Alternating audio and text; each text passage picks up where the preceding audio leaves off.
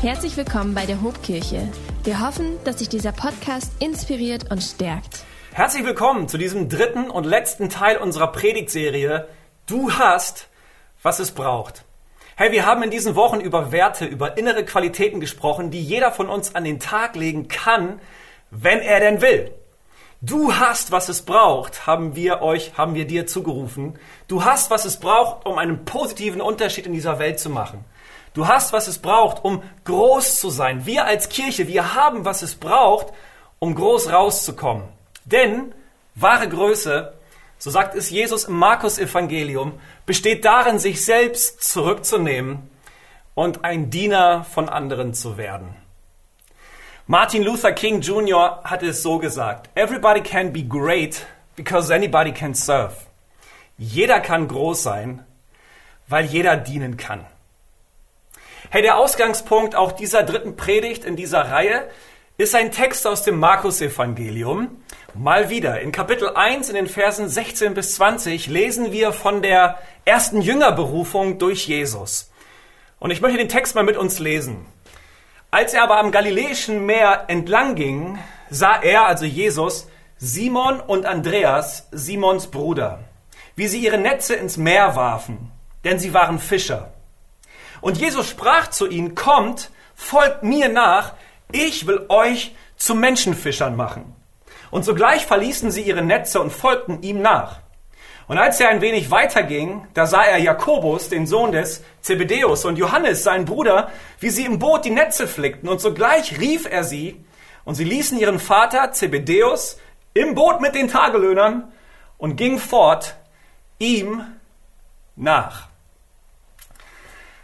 Hey, wenn wir auf Jesus schauen, dann sehen wir ganz klar unseren Helden. Um ihn geht's. Um ihn geht's im christlichen Glauben. Um ihn geht's in unserer Kirche. Jesus ist zweifelsohne unser ganz großer Held. Er hat sein Leben niedergelegt, er ist, er ist gestorben am Kreuz, er wurde auferweckt, hat über Tod, Sünde und Teufel triumphiert und er hat uns Hoffnung auf ewiges Leben gebracht. In unserem Glauben geht es um Jesus. Er ist Grundlage, er ist Mittelpunkt, er ist Ziel. Alles dreht sich um ihn. Aber, hey, Jesus selbst hat nie so gelebt, als würde sich alles um ihn drehen. Er ist nicht aufgetreten wie ein großer Macker, dem es um Applaus und eigene Ehre geht. Nein, Jesus hat andere ins Rampenlicht gerückt, indem er sie berief, befähigte und bevollmächtigte. Berufung, Befähigung, Bevollmächtigung. Das war die Strategie von Jesus während seiner Mission hier auf der Erde. Nun, was ist eigentlich das Spannende an dem Bibeltext, den ich soeben gelesen habe?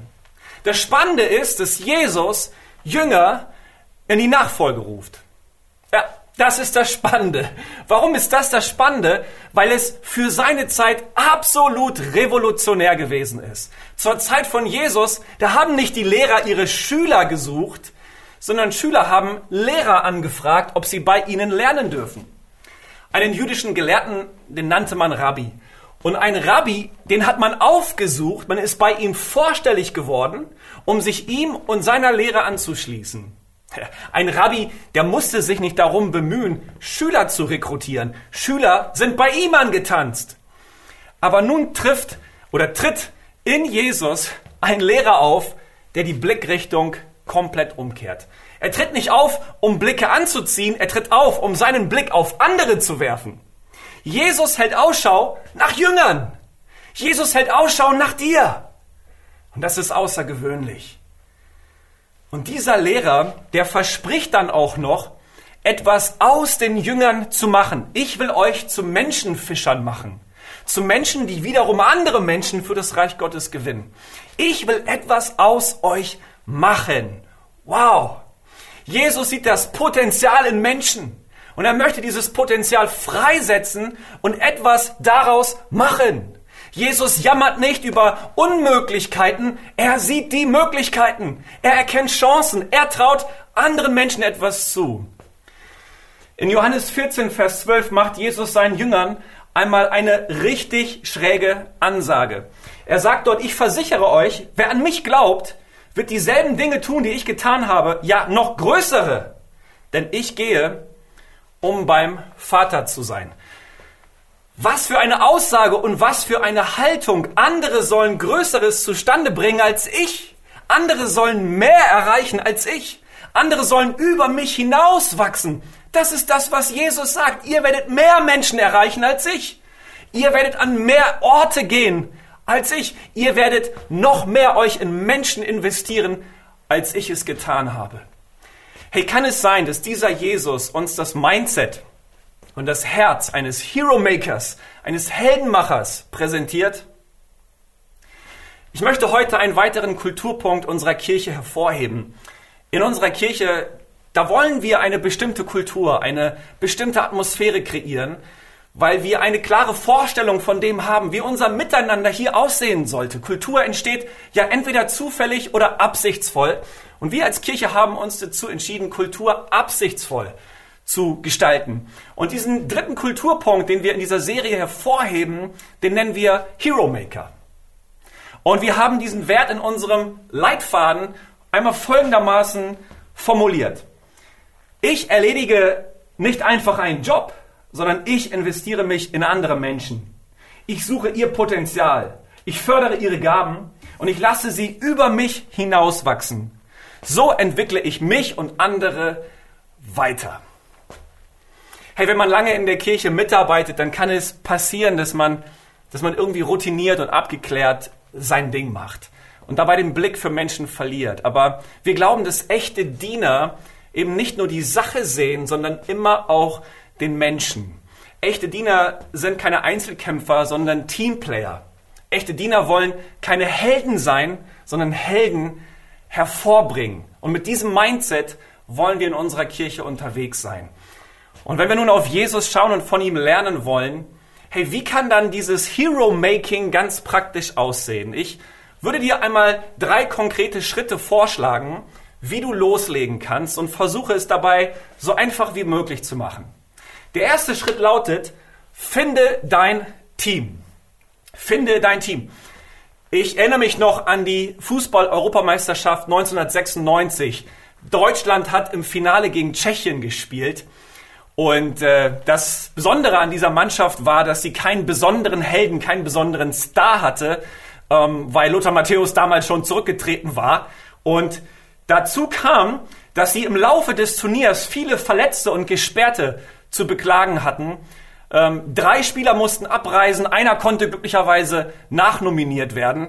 Und für die Ersatztorhüter Olli Reck und Oliver Kahn wurden damals schon Feldspielertrikots angefertigt für den Fall, dass die Feldspieler ausgehen und man dann irgendeinen Ersatztorwart auf das Spielfeld einwechseln musste. Und nach dem Sieg im Finale über Tschechien sagte der Trainer Berti Vogts, der Star ist die Mannschaft. Der Star ist die Mannschaft. Hey, und was im Teamsport gilt und was wir von unserer Fußballnationalmannschaft immer wieder lernen, das gilt auch für uns in der Zusammenarbeit in der Kirche. Es geht um die Mannschaft, um das Team und wir sehen bei Jesus, dass er seine Zeit mit einem Team verbracht hat. Zwei Kapitel später in Markus 3, da lesen wir ab Vers 13, Jesus stieg auf einen Berg, rief die Jünger, die er bei sich haben wollte, und sie kamen zu ihm. Und dann wählte er zwölf von ihnen aus, die er Apostel nannte. Sie sollten ständig bei ihm bleiben und von ihm lernen. Er wollte sie mit dem Auftrag aussenden, die rettende Botschaft zu verkünden und mit seiner Vollmacht Menschen aus der Gewalt dämonischer Mächte zu befreien. Könnt ihr diesen Dreiklang hier wieder erkennen? Vers 13 Berufung, Vers 14 Befähigung, Vers 15 Bevollmächtigung. Das war ganz offensichtlich die Strategie von Jesus. Aber zunächst ging es darum, sein Team zusammenzustellen. Jesus verbrachte Zeit mit seinen Jüngern und teilte mit ihnen nicht nur seine Lehre, sondern vor allem sein Leben. Jesus und seine zwölf Jünger, hey, das wurde ein Team, das wurde eine Crew, das wurden Freunde. Auch Paulus schreibt einmal in 1. Thessalonicher 2, Vers 8, wir haben euch so sehr geliebt, dass wir euch nicht nur Gottes gute Botschaft brachten, sondern auch unser eigenes Leben mit euch geteilt haben. Hero Making basiert nicht auf einem Curriculum, auf einem Lehrplan oder auf einer Strategie. Strategie ist auch wichtig und dazu komme ich gleich, aber Hero Making basiert zunächst einmal auf Beziehung, auf Freundschaft. Und deswegen finde dein Team und investiere Zeit in andere Menschen. So geht alles los. Sei am Start. Hey, dort, wo du gebraucht wirst, dort, wo man dich bittet, mit anzupacken. Und falls du bereits ein Leiter bist bei uns in der Kirche, dann hör nicht auf, Leute in dein Team zu rufen. Sieh das Potenzial in anderen Menschen. Öffne dein Haus, öffne dein Herz, verbring Zeit mit ihnen, bau Freundschaft, sei ein Hero Maker. Also erstens, finde dein Team. Der zweite Schritt ist, kläre die Erwartungen, kläre das Ziel ab. Hey, wenn das Team keine Klarheit hat, die Leute, die miteinander sind, dann führt es nur zu Verunsicherung und Frust. Was muss geklärt werden? Das Ziel zum Beispiel muss geklärt werden. Was war das Ziel von Jesus mit seinen Jüngern? Das Ziel war nie, wir setzen uns für alle Zeiten in einen Kreis, nehmen uns an die Hände und singen Kumbaya. Das Ziel war auch nicht, einen Kurs zu absolvieren und am Ende einen staatlich anerkannten Titel vorweisen zu können. Nein, das Ziel war von Anfang an, dass die Jünger eines Tages ausgesandt werden sollen. Hier in Markus 4, Vers 14 haben wir es gerade gesehen. Jesus wollte seine Jünger eines Tages aussenden. Ja, Jesus baute Freundschaft und Beziehung, aber eben nicht planlos, nicht unstrategisch. Jesus hatte ein Ziel und er hat dieses Ziel auch klar gemacht. Er wollte sich in seiner Berufung und Lebensaufgabe durch die Jünger multiplizieren, um das Reich Gottes bis an die Enden der Erde zu bringen. Im Lukas-Evangelium, da gibt es eine ganz spannende Sequenz in drei aufeinanderfolgenden Kapiteln, wo diese Multiplikationsgesinnung von Jesus besonders auffällt. In Lukas 8, da sehen wir, dass Jesus mit seinen Jüngern, mit den zwölf, mit einigen weiteren, sogar mit einigen Frauen, was auch revolutionär war für die damaligen Verhältnisse, unterwegs gewesen ist. Ein Kapitel später in Lukas 9 sehen wir dann, wie Jesus seine Jünger aussendet und ihnen Vollmacht und Autorität mitgibt. Und jetzt sollten sie ohne ihn das Evangelium predigen und Kranke heilen. Und noch ein Kapitel später in Lukas 10 sehen wir, wie Jesus 72 weitere Jünger, immer jeweils zu zweit, aussendet und außerdem zu ihnen sagt, dass sie für weitere Arbeiter beten sollen. Jesus betont, die Ernte ist groß, aber es gibt nur wenige Arbeiter. Mit anderen Worten, Jesus war sich bewusst, dass es noch mehr Leute braucht, die sich von Gott auf das Erntefeld berufen lassen. Hey, Arbeit gibt's genug, aber Arbeiter sind oft zu wenig. Und deswegen brauchen wir die Gesinnung, ich erledige nicht nur die Arbeit, sondern ich bringe andere Arbeiter, andere Diener, andere Leiter durch meinen Dienst hervor. Ja, die Basis ist Beziehung, die Basis ist Freundschaft, die Basis ist, wir hängen miteinander ab, wir verbringen Zeit, wir, wir färben einander ab, wir lernen voneinander. Aber in alledem dürfen wir auch strategisch sein. Wir dürfen ein Ziel definieren und wir dürfen die Erwartungen, die in der Luft liegen, miteinander klären, damit unsere Beziehung einen Rahmen bekommt und damit wir unsere Beziehungen absichtsvoll gestalten. Wann treffen wir uns? Wo treffen wir uns? Wie oft treffen wir uns? Für wie lange? Wer aus unserem Team macht eigentlich was und ist wofür zuständig? Hey, wenn wir diese Dinge nicht klären, wenn wir, wenn wir keinen klaren Plan entwerfen für die wenigen aus unserem Team, dann wird unser Kalender andauernd vollgeballert von den vielen, von den Massen. Also erstens, finde dein Team. Zweitens, check die Erwartungen ab, check das Ziel ab. Und dann drittens, investiere dich in andere. Investiere dich in andere. Ich glaube, wenn man sich wirklich aufrichtig in andere Menschen investieren möchte, dann muss man sich zunächst von einigen Ängsten befreien. Zum Beispiel von der Angst, dass andere versagen. Hey, oft trauen wir es anderen nicht zu, die Aufgabe gut zu erledigen. Wir wollen oft auch nicht, dass die anderen die Aufgabe auf ihre Art und Weise erledigen. Und manchmal lassen wir uns von dieser Angst leiten. Dahinter steckt oft ein Geist des Perfektionismus. Diese Angst müssen wir überwinden, wenn wir uns in andere investieren wollen. Auch die Angst, Kontrolle zu verlieren hey, wenn wir eine Aufgabe delegieren, dann delegieren wir auch Autorität und Einfluss. Und es kann beängstigend sein, wenn man feststellt, dass man nicht mehr alles in seiner eigenen Hand hat. Aber diese Angst muss überwunden werden. Auch die Angst, überflüssig zu werden. Hey, ich als Leiter muss mir immer wieder bewusst machen, dass ich ganz bewusst Lücken kreieren muss, um anderen die Möglichkeit geben, zu geben, zu dienen. Und ich sage mir immer wieder, hey, ich muss nicht alles selber machen. Ich muss auch nicht überall dabei sein und ich muss auch nicht mehr alles wissen. Ich kreiere Lücken, damit ich mich überflüssig mache, um mich weiterzuentwickeln und andere die Chance geben, sich weiterzuentwickeln. Ich muss auch die Angst überwinden ähm, vor Konflikten. Denn es kann anstrengend werden, wenn ich andere freisetze für gewisse To-Dos und plötzlich ah, muss man sich austauschen, wenn man unterschiedlicher Meinung ist. Man muss Dinge miteinander reflektieren, man muss feedbacken. All das ist irgendwie anstrengend. Aber wenn du drittens dich in andere investieren möchtest, brauchst du die richtige Haltung, das richtige Mindset. Und deswegen bedeutet es auch, Ängste zu überwinden. Hey, es gibt Unterschiede zwischen einem Hero, zwischen einem Helden und einem Hero Maker, einem, einem Heldenmacher. Ein, ein, ein Hero äh, steht auf der Bühne und, und empfängt Applaus, aber ein Hero Maker, der baut eine Bühne, um andere darauf stehen zu lassen. Und er hat diese Mentalität, ich bin bereit, dass meine Frucht auf den Bäumen anderer wächst. Ich will mich entscheiden, andere zur Größe zu führen. Und wenn das bedeutet, dass ich selbst oder mir selbst mehr und mehr sterben muss, damit andere das Reich Gottes nach vorne bringen können. Ganz konkretes Beispiel, vielleicht bist du ein Kleingruppenleiter und dir ist die Gabe gegeben, vielleicht eine Gruppe von acht bis zehn Personen zu führen, dann kannst du dir natürlich sagen, hey, ich möchte der beste Kleingruppenleiter sein und meine Kleingruppe so richtig nach vorne bringen. Aber noch besser wäre es zu sagen, in meiner Kleingruppe finde ich jemanden als Schüler, als Azubi, als Jünger an meiner Seite und ich werde ihm während der Kleingruppe, werde ich mich in sein Leben investieren und ihn freisetzen, selbst ein Kleingruppenleiter zu werden.